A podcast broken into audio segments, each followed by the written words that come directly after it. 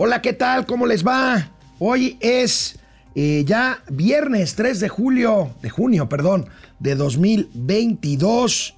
Bueno, pues este, hoy se cumplen 100 días de la invasión rusa a Ucrania. 100 días ya. El presidente Zelensky leía yo declaraciones eh, que hablan de que el 20% del territorio ucraniano está en manos rusas y que de ganar esta guerra eh, pues eh, Rusia, pues sería, se vendría la noche para Europa y para el mundo. Eh, pues parece que el presidente Zelensky está lanzando un llamado dramático de ayuda ante el avance ruso a 100 días de la invasión, de la invasión en Ucrania. Bueno, pues hoy hablaremos, fíjense, ¿saben qué porcentaje de créditos otorgados por la 4T, estos créditos de 25 mil pesos que se dieron eh, antes de la fase más crítica de la pandemia o al inicio de la pandemia por la 4T, ¿qué porcentaje eh, se han venido pues cobrando por parte del gobierno o pagando por parte de los deudores? 99%, 99% de los créditos simplemente no han sido pagados, créditos que se fueron a fondo a fondo perdido. Impagables, pues. Decreta el presidente de la República pobreza franciscana. Se enojó López Obrador por el palo que le dio eh, la Suprema Corte a la Cámara de Diputados y que echó para atrás el, el recorte presupuestal al Instituto Nacional Electoral. Y dice el presidente, vamos a apretar las tuercas y vamos a pasar de austeridad republicana a pobreza franciscana. No es la primera vez que lo dice. Bueno, pues ahí tienen, ahí tienen las, eh, las visiones del presidente López Obrador que nos quiere emparejar a todos para abajo, no para arriba. Cae consumo interno en abril, vamos a revisar las cifras, repunta ligeramente en abril también, en mayo más bien, la venta de autos, pero sigue, sigue por debajo de niveles previos, muy previos, incluso hasta 2014 de la pandemia. Petróleos mexicanos no logró, no logró levantar en los mercados, en el mercado de bonos, los 2 mil millones de, eh, de eh, dólares que estaba buscando para pagarle a los proveedores. Vamos a hablar, vamos a hablar de eso. Nueva advertencia de un bancote grande de Estados Unidos. Ayer veíamos a un directivo de JP Morgan diciendo que se viene el huracán. Hoy, Goldman Sachs, el CEO de Goldman Sachs, un banco de inversión grandote también advierte que vienen momentos muy difíciles para la economía en los Estados Unidos. Por supuesto, hoy viernes de los gatelazos, abriremos hoy y será todos los viernes una subsección de gatelazos. Quédense para que vean de qué se trata. Empezamos, el día de hoy es viernes y los mercados lo saben. Esto es Momento Financiero. El espacio en el que todos podemos hablar. Balanza comercial. Inflación. Evaluación. Tasas de interés. Momento Financiero. El análisis económico más claro. Objetivo y divertido de Internet. Sin tanto choro. Sí. Y como les gusta. Peladito y a la boca. ¡Órale! ¡Vamos, réjete bien! Momento Financiero. Bueno, pues este empezamos este programa, el último de esta semana, primeros días del mes de junio. Fíjense, llama la atención la nota principal del periódico Reforma de hoy, que trae datos sobre los más, más bien casi, los casi millón y medio de créditos que otorgó la 4T para apoyar a personas disque para disque para eh, pues mantener su changarro en la pandemia. Y digo disque, pues porque estos apoyos debieron, debieron, creo yo, haberse ido precisamente a las empresas y no a las personas para que las empresas pudieran mantener empleo y pudieran mantener salarios. Bueno, pues vamos a ver esta información porque casi la totalidad de estos créditos, microcréditos que se dieron, que se dieron eh, pues por ahí de los primeros meses de 2020, pues simplemente no han sido cobrados. Pasan años y deben 99% de créditos a, 4, a la 4T. Provocan un boquete, un boquete de recursos fiscales de, 30, de 33 mil millones de pesos. Incumplen con pagos de los préstamos a la palabra otorgados por el gobierno federal. Préstamos a la palabra a pesar de que el presidente ha dicho una y otra vez que los mexicanos somos buenos pagadores. Yo no digo que no lo seamos, pero para dar crédito pues es muy fácil. ¿Por qué no decir en todo caso que pues son dádivas, regalos, porque de crédito no tienen nada, 99%, ¿sí? De los casi un millón y medio de créditos, pues simplemente se van a eh, pérdidas. Fíjense, 458 mil créditos de este millón y medio no han sido pagados. 950 mil, o sea, bajito del millón, eh, eh, no han pagado absolutamente nada medio millón han aportado algo y solo 680, solo 680 de millón y medio de créditos han sido liquidados. Fueron prestados por la Secretaría de Economía, disque a una tasa de 6,5% anual y se supone, insisto, que el destino era salvar changarros. Fíjense, 33 mil millones de pesos a la basura. Es más, es más que el presupuesto total de Sembrando Vida, que es de más o menos 29 mil, 30 mil millones de pesos. Y bueno, pues ¿cómo quiere el presidente López Obrador que se paguen estos créditos que no se van a pagar o no se van a cobrar, como quiera usted verlo? ¿Cómo quiere si él mismo decreta, decreta pobreza franciscana? No es la primera vez, ahora lo hace de forma más ostensible, más obvia. Veamos o escuchemos ¿Qué fue lo que dijo ayer en la mañanera? Si ya estoy pensando que le vamos a dar otra vuelta a la tuerca, porque hace falta darle más al pueblo.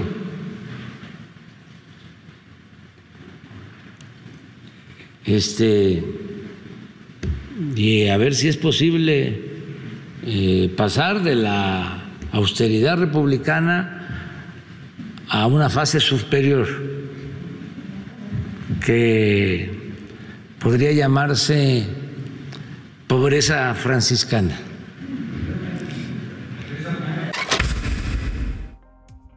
Y se burla el presidente, y se burla el presidente. Trata de hacerse chistoso. Eh, se supone que una de las labores del, gobierno, del Estado, eh, debe de ser propiciar un crecimiento para generar riqueza y propiciar así pues un mayor bienestar de la población. Insisto, aquí lo hemos dicho, el presidente López Obrador parece que quiere emparejarnos, pero hacia abajo, no hacia arriba. Pobreza franciscana.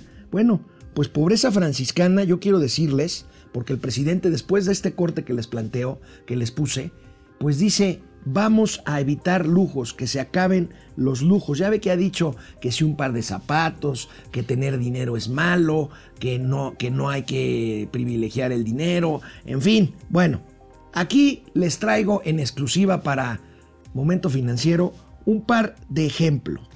De ejemplos. Hablamos de pobreza franciscana. Bueno, pues les presento aquí uno de los conventos, de los santuarios en donde viven monjes franciscanos encabezados por el padre superior de los franciscanos, José Ramón López Beltrán. Este, esto es franciscano y no pedazos. La mansión de Houston. Otro ejemplo, pues un asceta, un asceta franciscano que anda peregrinando para esparcir la doctrina precisamente franciscana. Aquí lo tenemos.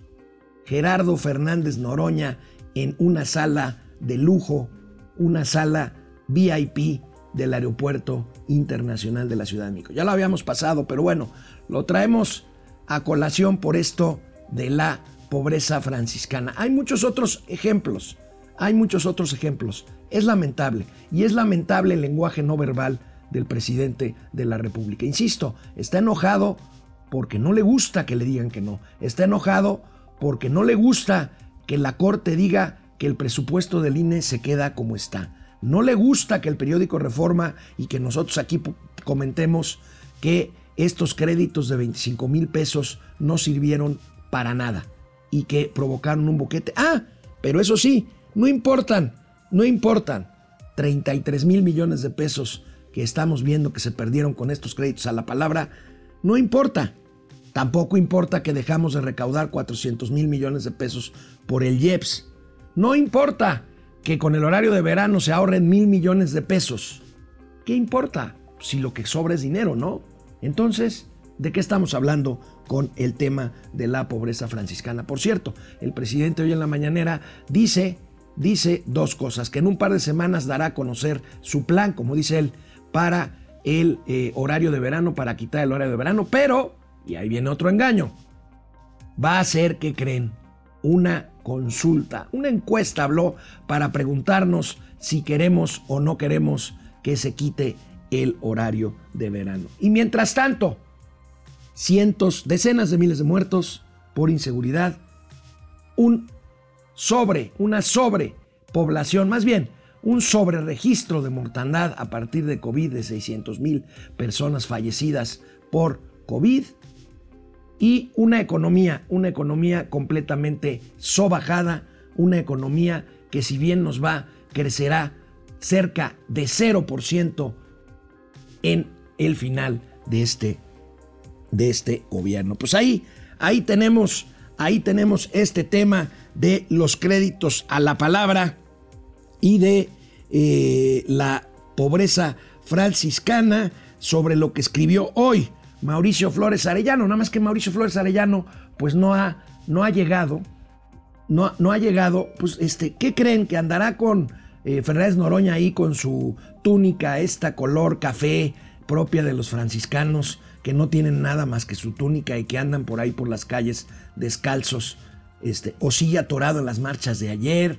Eh, ¿Qué creen? Hagamos una preguntita y contéstenos en nuestras redes sociales. ¿Por qué no ha llegado Mauricio Flores Arellano a comentar sus columnas que están en un lugar estelar en el guion de este, de este programa. Bueno, pasamos, pasamos al siguiente, al siguiente tema, consumo. Cae el consumo en abril. Datos de BBVA, el banco español asentado en México. Fíjense, ¿saben qué porcentaje? ¿Saben qué porcentaje de utilidades de todo el grupo BBVA a nivel mundial representa solo México, BBV, lo que era Bancomer, 37%.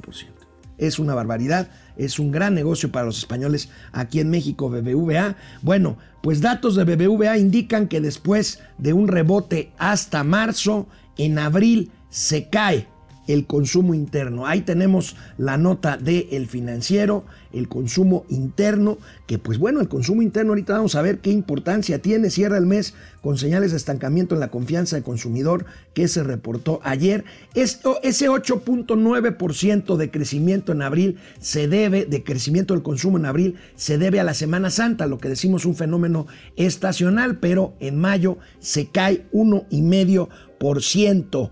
Aquí vamos a ver el consumo privado en el país es el principal motor de la economía. Consumo e inversión es lo que pues determina. No hay inversión o hay muy poca inversión y bueno, el consumo se cae, pues imagínense cuáles serán las expectativas para el crecimiento, para la economía mexicana. El consumo representa dos terceras partes, o sea, el 64% del Producto Interno Bruto, y el gasto de los hogares se ha visto afectado por fundamentalmente la inflación, por supuesto, en particular la inflación alimentaria, que representa el 38% del gasto, pero la mitad en el 20% de hogares más pobres. Este gobierno que dice, por el bien de México, por el bien de todos, primero los pobres, pues es a los que más se le ha afectado con las políticas económicas, me digan lo que me digan. Cuatro millones más en pobreza alimentaria, la inflación es un impuesto para eh, que afecta mucho más a los pobres. Y vamos a ver los demás datos eh, que me estaba yo brincando. Regresamos por favor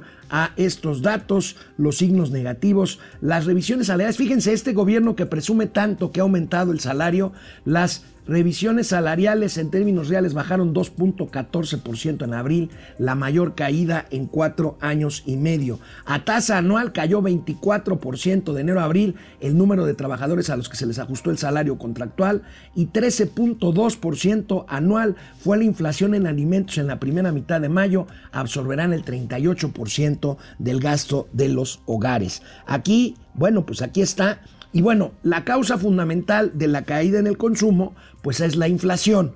Pero aquí algunas otras causas, algunas otras causas que podemos comentar con ustedes de que se haya caído el consumo en el mes de mayo. Aquí se las pongo con mucho gusto en la pantalla. Bueno, más bien aquí tenemos eh, por segmento por segmento de consumo, eh, bueno, aumentó el consumo en cuidado de la salud, pues mucha gente que sigue eh, pues yendo a consultorios particulares para checarse la salud, 5.2% de variación en consumo de salud, 4.1%, bueno, alimentos pues hay que seguir comiendo, aunque bueno, esto ha bajado y bueno, va a bajar más por el terrible, por la tremenda eh, escalada de precios en alimentos, eh, en gasolina 0.7% apenas, el consumo light, bueno, pues viene de haber crecido en tasas mucho mayores en la pandemia a 0.3% y bueno, ¿Qué explica la caída en el consumo generalizado? Bueno, pues menos gastos en establecimientos físicos, menos 2.2%,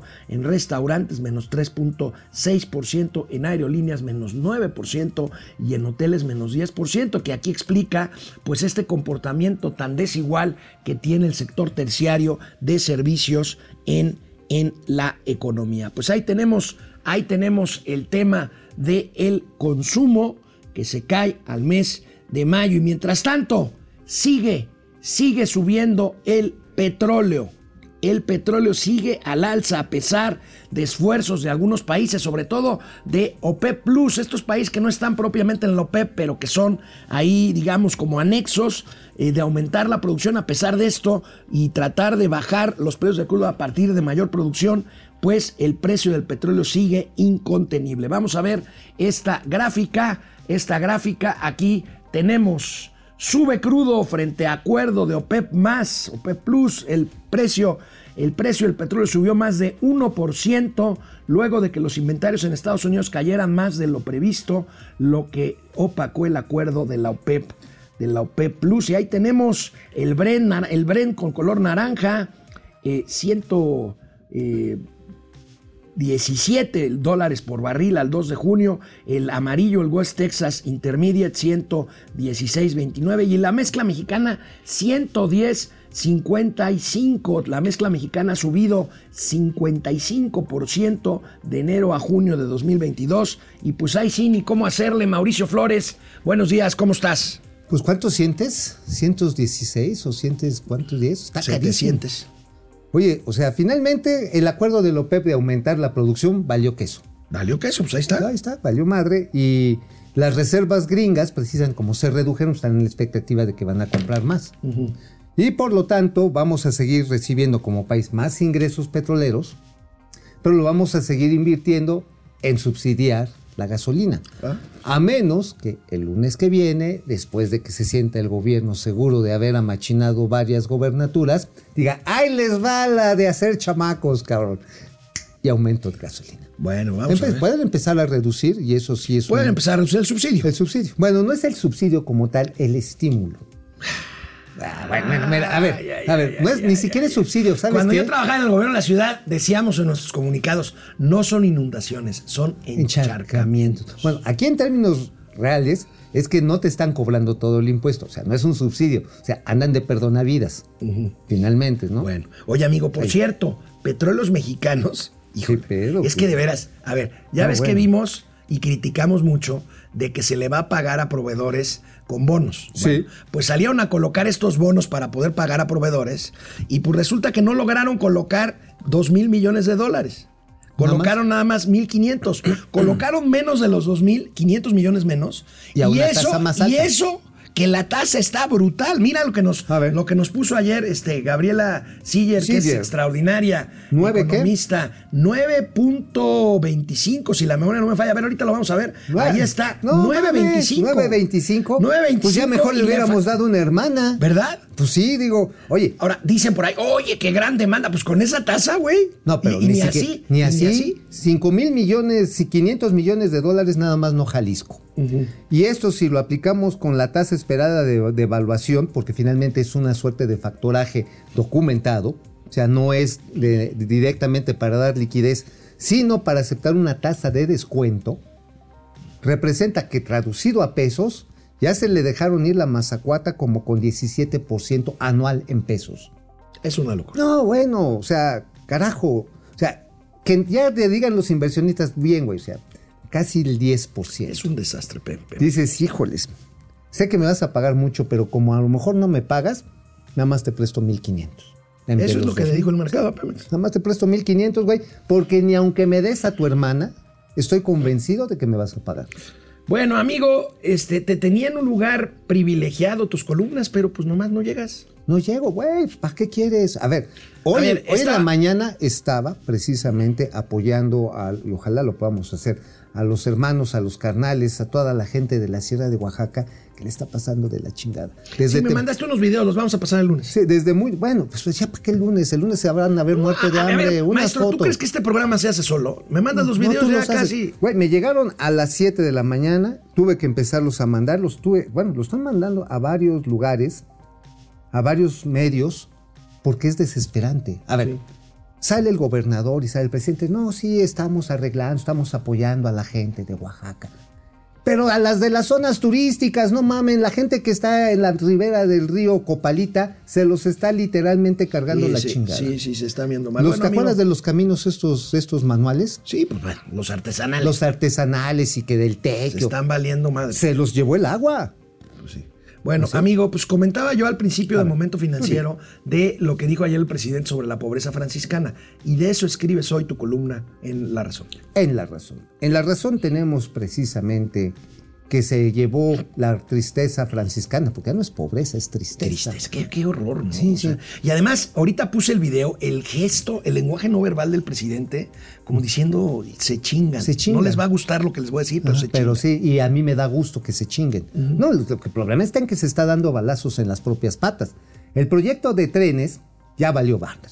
¿Cuáles trenes, amigo? Primero, todo, a ver, tienen un proyecto de 627 mil millones de pesos de trenes, incluyendo el Maya, el, el tren transísmico, Acabar el de Toluca. el de Toluca que no lo van a acabar. Bueno, son 627 mil millones de pesos. ¿Los tienen? No los tienen.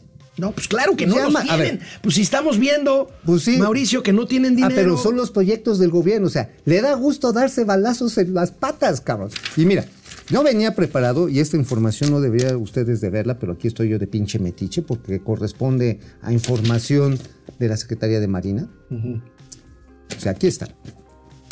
¿Y eso qué es? Ah, son los fallos de los dos trenes, amigo.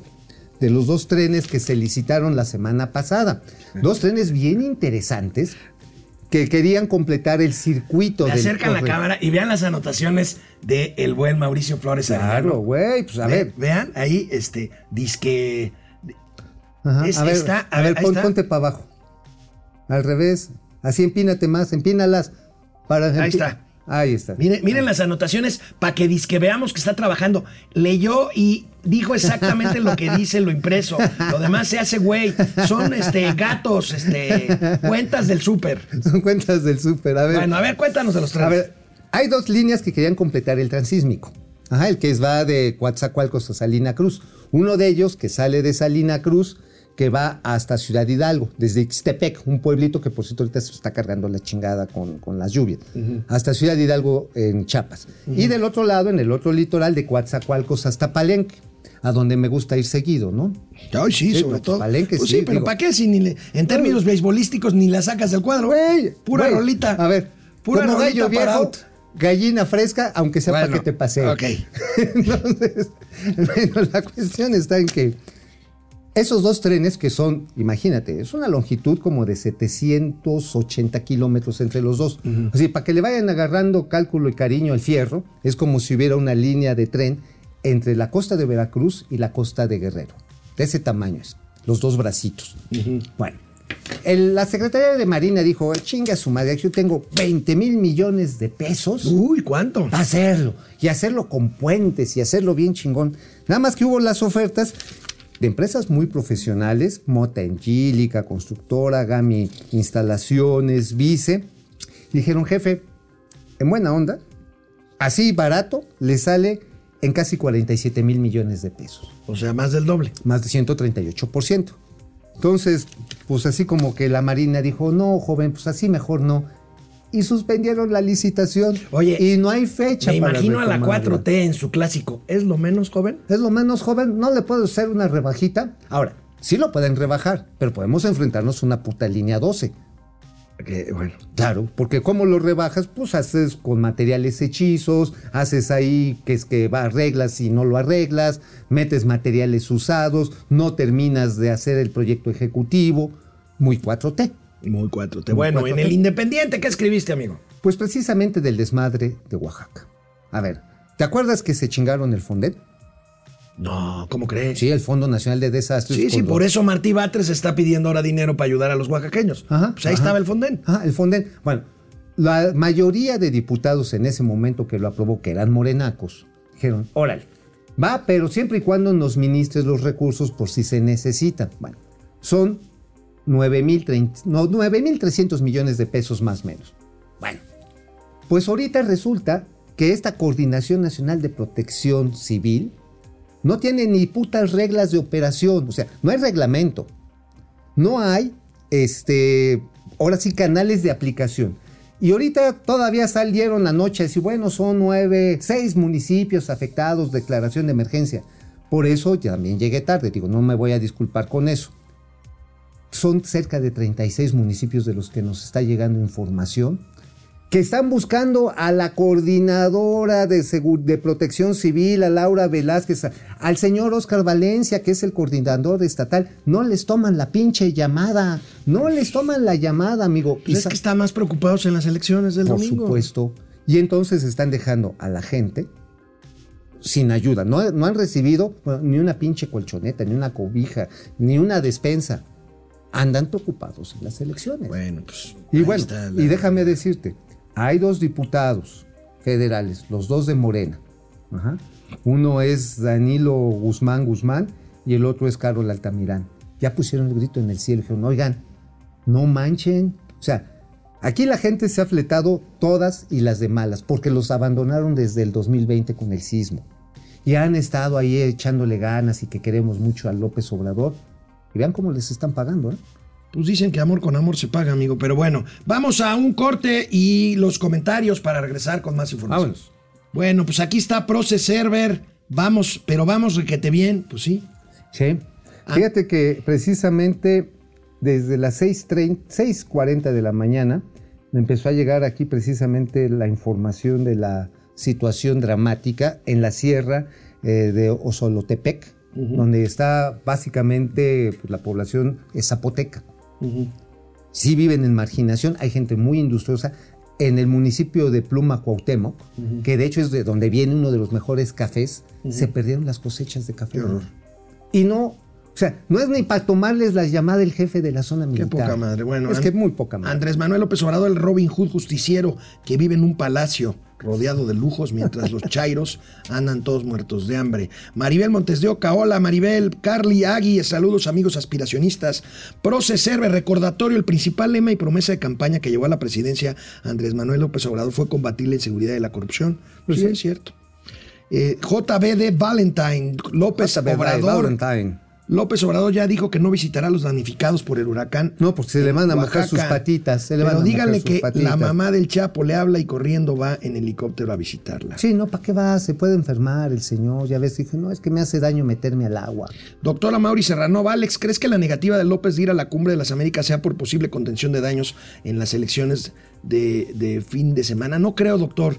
Eh, No, va- yo va- vamos a ver. No, no creo. Ahora, es más, Igual yo va, aquí he ¿eh? asegurado que no va, pero bueno, hay señales. Ayer como que dijo que igual y sí va, y me llama mucho la atención. ¿Sabes qué, eh, doctor? Sí, sí. ¿Sabes qué me llama mucho Sí, la cierto. atención? Este, la extradición justo a unos días de las elecciones desde Estados Unidos del ex gobernador de Oaxaca, César Duarte. Así es. Me parece que se puede ser una señal de una concesión que otorgó el gobierno de Estados Unidos échamelo a para que cambio vengas. de que vaya a Los Ángeles. No, y además, no en balde la pinche comparación esa de este. De decir, ah, bueno, ya me echaste a este, ¿cómo se llama? Al, Duarte. César. César, pues échame también ahí a- al de seguridad de Calderón, ¿no? No, pero ese no lo están extraditando, lo están juzgando No, allá. pero lo quiere, a- pero lo quiere para acá. Pero lo quiere para acá. Genaro García Luna. Ajá, lo quiere para acá. Bueno, Carlos- Ah, ¿Por, por qué crees que comparó el, el juicio de, De- García de- de- Luno con Johnny Depp. Con Johnny Depp. Carlos Streicher, buenos días, tíos pobres franciscanos. Carlos Sí. González, la, la columna del director del Economista, eh, de, De- hoy no tiene desperdicio. Sí, cierto, de Luis No Miguel. González. ¿Qué Yo sí ya, ya la No, no, leí. ya la leí. Habla sobre la situación justamente en, en, este, económica. Siempre ya ves que ve mucho macro Luis Miguel. Sí, claro. Este, es, siempre es- hay que leer la columna. Es Luis Miguel González. González, ¿eh? Luis Miguel Es Luis González. Miguel González. Oye, Uh, ¿sabes, ¿sabes de quién fue novio en su momento? Mira, yo sí sé, pero no hay que. Maestro, ch- chitón, güey, que son cosas personales. Pupi Sí, Noriega. si no sabes qué, Pupi va a haber Noriega. pedos reales. Pupi Noriega, luces de mis ojitos. Feliz viernes, amados tíos guapetones de mi amor. Que tengan un excelente fin Gracias, de semana. Gracias. gracias. Donaldo Triunfo, saludos a toda la comunidad de Momento Financiero. Carly Agui, Alex, ¿para qué quieres que llegue el Mau si te va a hacer enojar? Pues sí, pues ya Sí, ves que mi Oye, por cierto, ¿sabes quién hizo enojar allá a la población este, de San Agustín en Oaxaca? ¿A quién? El, precisamente el que es el coordinador de, de seguridad de protección civil, este Oscar Valencia. Pero eso sí, cuando menos sí se sabía tratar bien. ¿Sabes con quién fue el año pasado ahí, según apoyar a las comunidades marginadas? ¿Con quién? Con una señora súper guapetona que se llama Dorismar, una actriz argentina. Dorismar, una actriz argentina. Ajá, la llevó Ya allá. no, ninguna jovencita, ya es como de nuestra rodada, Pues sí, pues es una señora muy guapa. Muy, te- muy guapa. Muy guapa. Pero pues, obviamente en una comunidad marginada, pues imagina cómo se le pusieron. Porque además la llevó a un hotel muy bonito, ahí en la costa oaxaqueña. Se atiende bien, don Oscar Valencia. Bueno, a ver, estoy buscando la columna aquí de Luis Miguel. A ver. Para, para, porque sí, sí la vi en la mañana. Aquí está. Remesas y narco entre las verdades incómodas y los héroes paisanos. Así es. Oye, por Este- cierto, Muñoz Ledo, qué fuerte se le fue encima. Pues dijo que el presidente López Obrador y la 4T están coludidos con el narcotráfico y el crimen Ajá, organizado. Y que lo que aspira el presidente es a juntar los recursos públicos con los del narco. Híjole, duro, duro Ajá, Muñoz bueno. Ledo. Hoy el presidente se defendió, le dijo, ¿saben qué le dijo? Que ya está viejito.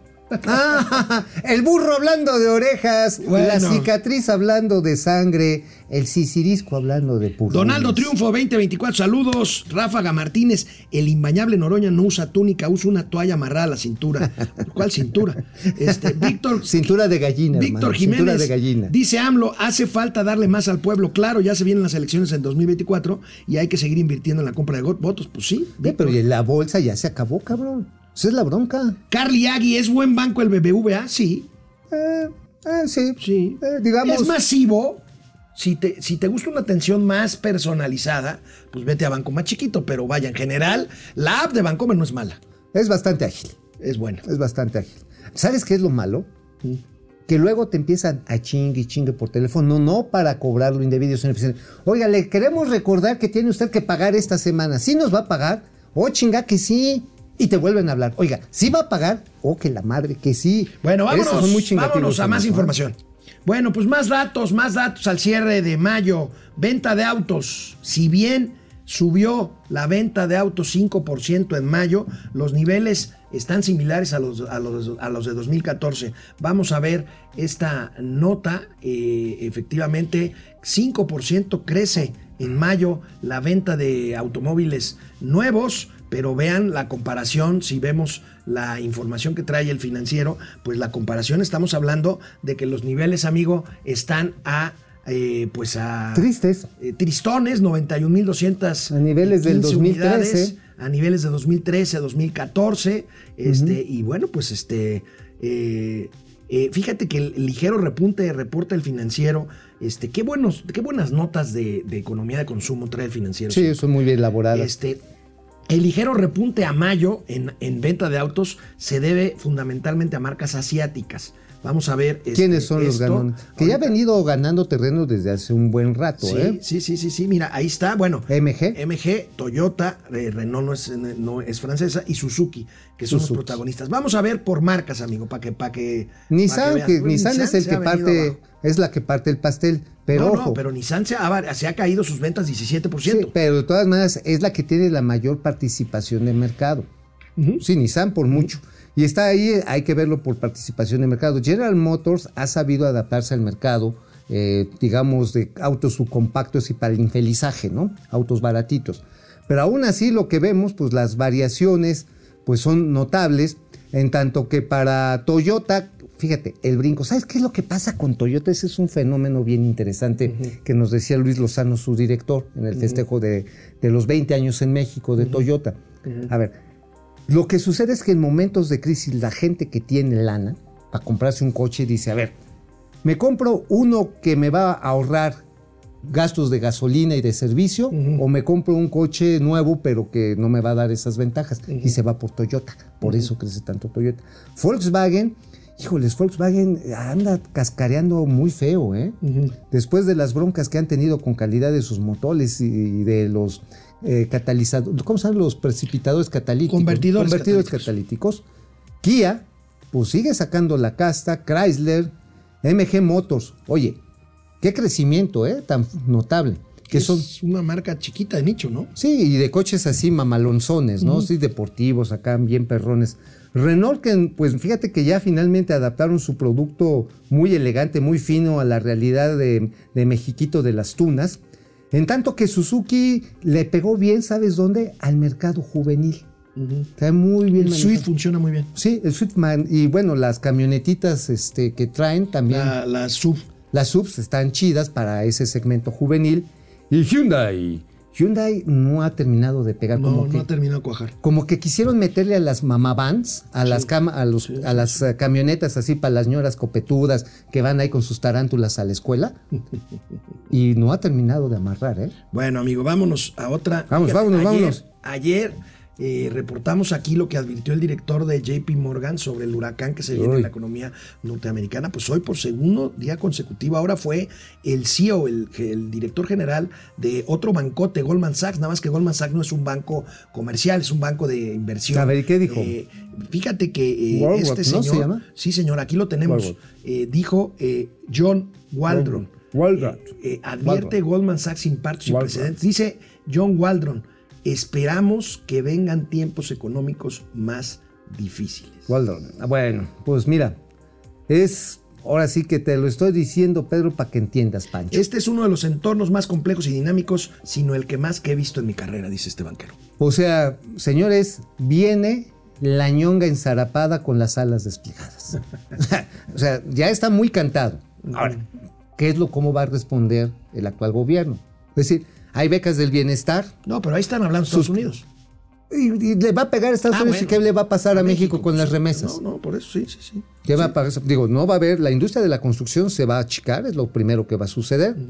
Se va a achicar todo lo que representa el comercio eh, masivo, o sea, todo lo de cadenas, lo de tiendas.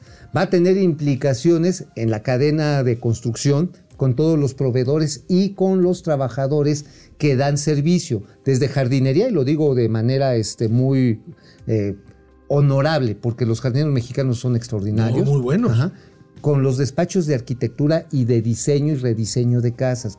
Bueno, con los mecánicos mexicanos que van y chulean y tunean autos gringos. A todo eso le va a pegar. Pues sí. Entonces, pues, ¿qué va a pasar con las remesas, compadre? Pues quién sabe, pero porque ya yo ya he dicho que las remesas iban a caer y no han caído hasta ahorita. Ah, ¿Y qué va a pasar con las exportaciones? Bueno, ahí sí. Ah, todo lo que es línea blanca, telefonía, televisiones, equipo electrónico y bueno, también automóviles. Bueno, amigo, ante anuncios de que retomará el vuelo al aeropuerto de Toluca, pues ya empezaron a salir información. Este, pues está manejando bien la información el aeropuerto de Toluca porque va a recibir nuevos vuelos y ya empezó, por lo menos hoy Reforma trae algunos de los incentivos que está tratando de eh, pues implementar el aeropuerto internacional de Toluca precisamente para poder volver A ver, los tenemos ahí vivir. Aquí los graficados. tenemos. Despega Toluca con descuentos, pagarán aerolíneas 80% menos en servicios aeroportuarios y también menos TUA, que es la tarifa de uso del aeropuerto. Así es, la pues, tarifa para, aeroportuaria. para revivir, acuérdate que Toluca pues tuvo su época dorada. Sí, la tuvo con Felipe Calderón y un ratito con Felipe Peña, Felipe, Felipe Peña, con Enrique. Peña Bebé. Tuvo sus momentos de, de gloria, precisamente con estos estímulos. Y ha estado vacío por más de un año. Apenas está resucitando. Ahora, en términos de accesibilidad terrestre, es mucho más fácil llegar a Toluca desde la Ciudad de México, la zona sur y zona poniente, Poniente. que es de donde está la Que a demanda. Benito Juárez. Ya no digamos al Santa Fantasía. ¿eh? Sí, no, Santa Fantasía, digo, sí necesitas ir con mucha buena voluntad, cabrón, y con muchas ganas de que se te vaya buena parte del día. Este, digamos que yo me aventé así dos horas desde casa, parando en NASA, echamos una firma ahí el señor este, Sammy Hayek. Digo, no un autógrafo, lo que pasa es que estaban cerrados los pinches baños y ahí en un arbolito tuvimos que dejar nuestra impronta. dos horas y, y 15 minutos hasta mi casa. O sea, para mí no funciona. Pero si me voy desde donde hoy habito a Toluca hago 45, 49 Bueno, minutos. vamos a ver más datos del aeropuerto internacional de Toluca. Bien, parece una buena noticia Eh. que revivan el aeropuerto de Toluca. ¿Cómo se llama el aeropuerto de Toluca? Ló- López Mateos. ¿no? López Mateos, que por cierto, ahí sigue teniendo la coinversión con este, con este fondo de inversión australiano. ¿eh? Sí, sí, sí, sí. Sí, ya no es. Edificio terminal de 28 mil metros cuadrados, 89 espacios comerciales, 23 oficinas. Tiene una capacidad para atender 8 millones de pasajeros al año. Su pista de aterrizaje es este, pues, Cuatro grande, punto 4.2 kilómetros. Como te gusta, ¿no? de 45 Para de ancho, más bien a ti. Ajá, para que te agarres vuelo. Y Sí, 17 puertas resbaladillito. de abordaje. Es una buena noticia Ahora, esta. Bueno, sa- ¿sabes cuáles son las limitaciones? Te lo voy a decir. No tiene pasillos telescópicos. O sea, tienes que abordar y bajar por pista. sí, tienen ahí unos, este, Unos como biombos, unos biombos, techitos. unos- Pero cuando llueve o hace frío, te cagas. Y cuando hace calor, te No, zurras. bueno, no, pues en Toluca y más en el aeropuerto, imagínense El viento. a las 6 de la mañana, 7 de la mañana que tomes un avión. No, bueno, sí se te congelan los tampolines. Bueno, por la pero, oye, escasez. nada más otro, rat- otro dato importante de Toluca. La capacidad de transporte de peso comercial es menor por la altitud. Sí, claro. Entonces no van a poder ir a toda su capacidad. Por la escasez de chips y por la inflación, maldita inflación, Perra. la venta de teléfonos celulares, de smartphones, se cayó un 10% anual al primer trimestre del año. Veamos esta información para irnos ya al corte y a los gatelazos. Ahí está, amigo, el desabasto de chips y la inflación derriban esta venta de smartphones. América Móvil, AT&T y Telefónica acumulan ya tres trimestres con caídas en su comercialización es que de no hay- equipos. De equipos, pues es que no hay, no hay chips. Y Ahora- aparte de la inflación, Ahora, también hay que recordar que hay muchos. No te estás, saques los mocos. No, no, me compadre. estoy rascando aquí el bigotito. Mira. Ah, ok, bueno, pues ráscale este otro bigote. Ay, bueno, ahí está. ¿Qué es lo que, cómo han venido marcando el paso cada una de estas marcas? Fíjate que Xiaomi y Oppo, que son, son manufacturas chinas, han tenido un crecimiento notable. Fíjate, Samsung, que coreana, trae ahí. Pues, 74% del mercado. Ajá, sí, 59 Apple, los iPhones. no, no, no es por ciento, son millones. Es- perdón, de millones en perdónenme, el mundo. perdónenme. Sí, sí, son millones. Son millones de unidades, 74 millones en el mundo. Ajá. Samsung, 59 millones Apple y casi 40 millones Xiaomi ya. Así es, así es. Ahora, fíjate que la manera en la que se han venido perdiendo terreno otras marcas, digo, Apple por supuesto es una marca eh, ya icónica, ¿no? Hay gente mamalona que le gusta traer su iPhone y muere por tener la última versión del iPhone. A mí la verdad me caga, pero hay gente que le fascina. Sin embargo, ves Xiaomi y Oppo, que son, yo diría, marcas emergentes, que no tienen más de tres años de estar en el mercado, güey, ya le duplican, bueno, no le duplican, superan lo de Apple y suman prácticamente las ventas que tiene Samsung. Y lo que sí vemos es cómo ha ido retrocediendo en poderío las marcas americanas, aunque se manufacturan en China, como es Motorola, ¿no?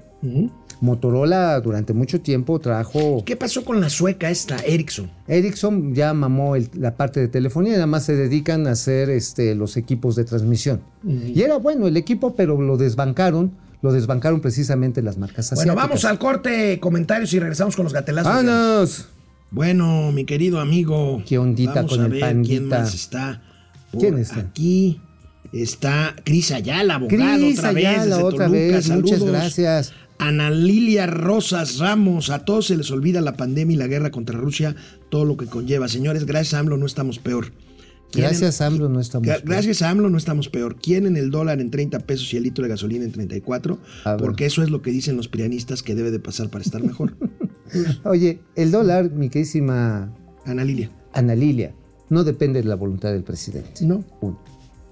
Depende de los precios del petróleo, que tampoco dependen de la voluntad del presidente.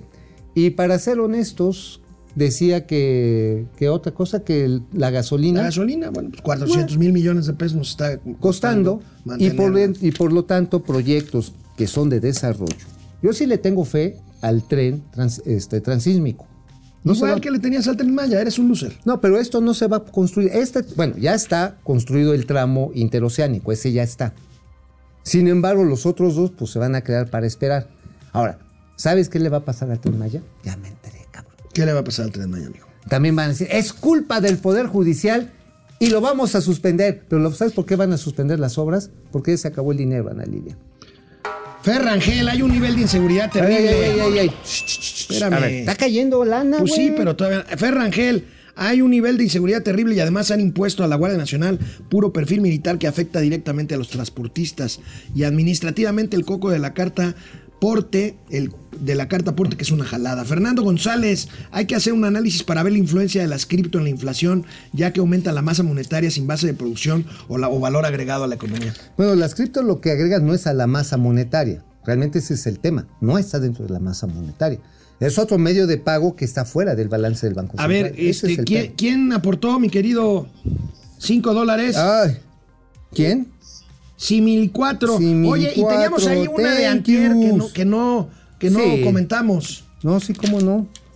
Es de Jorge Laredo, ¿no? No. Ah, Jorge cinco- Laredo, sí. Sí, cinco dolarucos, güey. No pues es Naredo, güey, no es el Jorge Naredo. Ese güey no creo que nos dé Ah, sí. lana. No, yo ni creo que- tiene. Yo creo que, ¿sabes qué? Este, es un, es un neoliberal de closet. Lucía Mejía, buen día, chavos de las finanzas. ¿Qué tal los bloqueos de los transportistas de la CDMX? Pues no sirvieron de nada porque eh, Les dieron puro chile. la jefa de gobierno no se va a mover. Oye, ¿sabes qué? El problema es que el servicio sigue estando de la mierda. El la calidad del servicio sigue siendo de la mierda. Y obviamente el, el tipo de vida de los choferes sigue siendo de la mierda. O sea, seguimos en la misma mierda. El asunto es que es la visión chicharronera de la izquierda. No, es para no afectar a las clases populares. ¿Por qué no chingados hacemos una alianza público-privada para que haya inversión, haya mejores trabajos en el sector del transporte y se modernice el transporte, se paguen tarifas más decentes y que la gente pueda ganar más dinero para pagar ese transporte? Bueno, ale- eso no le entra en la cabeza Alelu, la Alelu, Ale, que ahora van a entender cuál es la diferencia entre pobreza y miseria. Lara Ignacio, No, y sí. al rato todavía los de la Marina les van a pedir muchos como lo hizo el ejército en Santa Lucía. Zulema Moreira, saludos desde Coahuila. Alelu Alequi, a López solo le falta querer que inviten al Chapo Guzmán a la cumbre. Alelu Alequi le dijo, le, dio, le dijo corriente a Muñoz Ledo, par de viejitos proletarios. Este, yo no cambio a Chevrolet por nada, dice el padre del análisis superior. Ah, el Chevrolet. Ha de tener una... Un este, Mustang un- chingón, ¿no? El Chevrolet, el, ¿no? el Mustang es de Ford, güey. Ah, es de Ford, sí. Bueno, que ¿qué- tener una, una Suburban así machuchona. Ándale, sí, de esas así trompudonas. Alelu sí, les da gripa a Estados Unidos, a nosotros nos da pulmonía y por eso manejamos, manejados por neoliberales. Oye, yo adoro los jeeps, Con cáncer en. Pues sí, güey. ¿Y eso qué? Me gustan madre.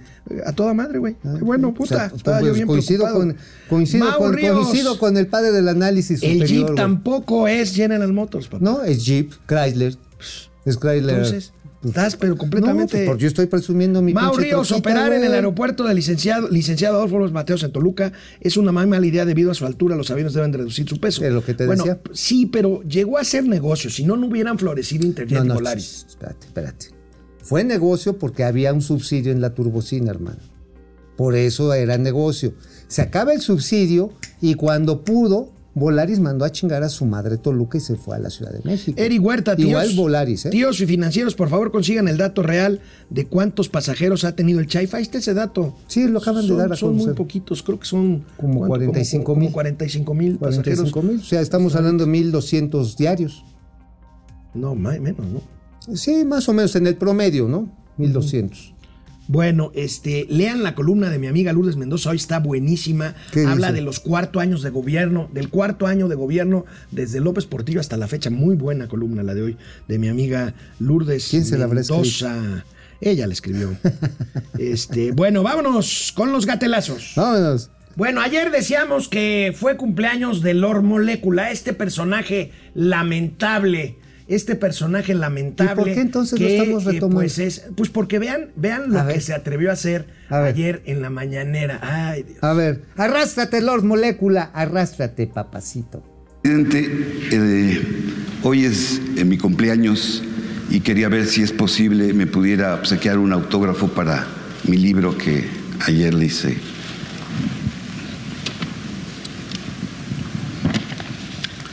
Y inicio con mi primera pregunta. Oye, ¿sabes qué? Me, ¿Me puede firmar mi libro y de paso darme un besito? Porque yo sí estoy enamorado de usted, señor presidente. Dios Oye. ¿te imaginas lo que hubiera pasado? Que cualquier periodista le hubiera dado ese tipo de jalones a la pistola a Enrique Peña Bebé, No, a Felipe Calderón. Pero estos ya lo hacen público y dicen, me encanta el caldo de gonadas. sabes cabrón, qué, no amigo, manches". los, los, los, eh, estos eh, disque periodistas y caricaturistas chairos que presumían sus fotos con Carmen Aristegui y que ahora, Uy, no, sin ningún recato ni pudor, la empujan a la hoguera de la descalificación presidencial. Qué triste, qué triste. Yo recuerdo a Genaro Villamil brindando con Carmen, este, y ahora es increíble. Es Ah, bueno, impresionante. a ver, a ver, a ver. Lo que pasa está en que es el culto a la personalidad. A ver, el carácter chairo, que es igual al carácter de un fanático, no distingue más que la voz del amo. Se nubla la capacidad cognitiva y por eso mismo lo único a lo que pueden seguir es a una imagen sagrada. Oye, Es el fanatismo. Oye, amigo, hablando de fanatismo, pues Ey. ya, oh, eh, cliente nuestro en Gatelazos, el ¿Qué? gobernador de Puebla, Miguel Barbosa, Ah, justificando la violencia en los pasillos de las Yo escuelas. pensé que justificando el monumento al sapo que le hicieron. Bueno, pero mira, sobre la violencia en las escuelas. A ver.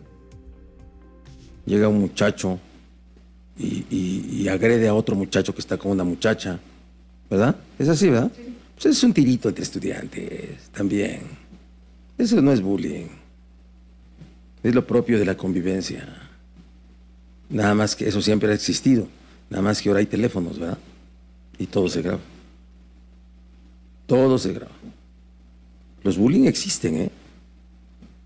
El bullying es el acoso este, moral. Es, es un tirito. Es un tirito. Yo hasta les puedo tirar una patada. Ah, no, ya no puede, Oye, fíjate que además el gobernador, esto no es para reírse, sino para condenarlo, publicó en su cuenta de Twitter ¿Qué dijo? que la mayoría de las personas, mujeres, que las mujeres Ah, desaparecidas claro. andan de parranda. Ajá, sí, que se fueron de pedas, que andan con el novio, que andan con los machos. Bueno, oye, se- se oye, nada más esto. A ver, normalizar la violencia juvenil En cualquier este, situación. realmente es solamente capaz de imaginarlo un mandatario que es un pendejo absoluto. A ver, este señor Barbosa se referiría a un tirito como este. A ver, a ver.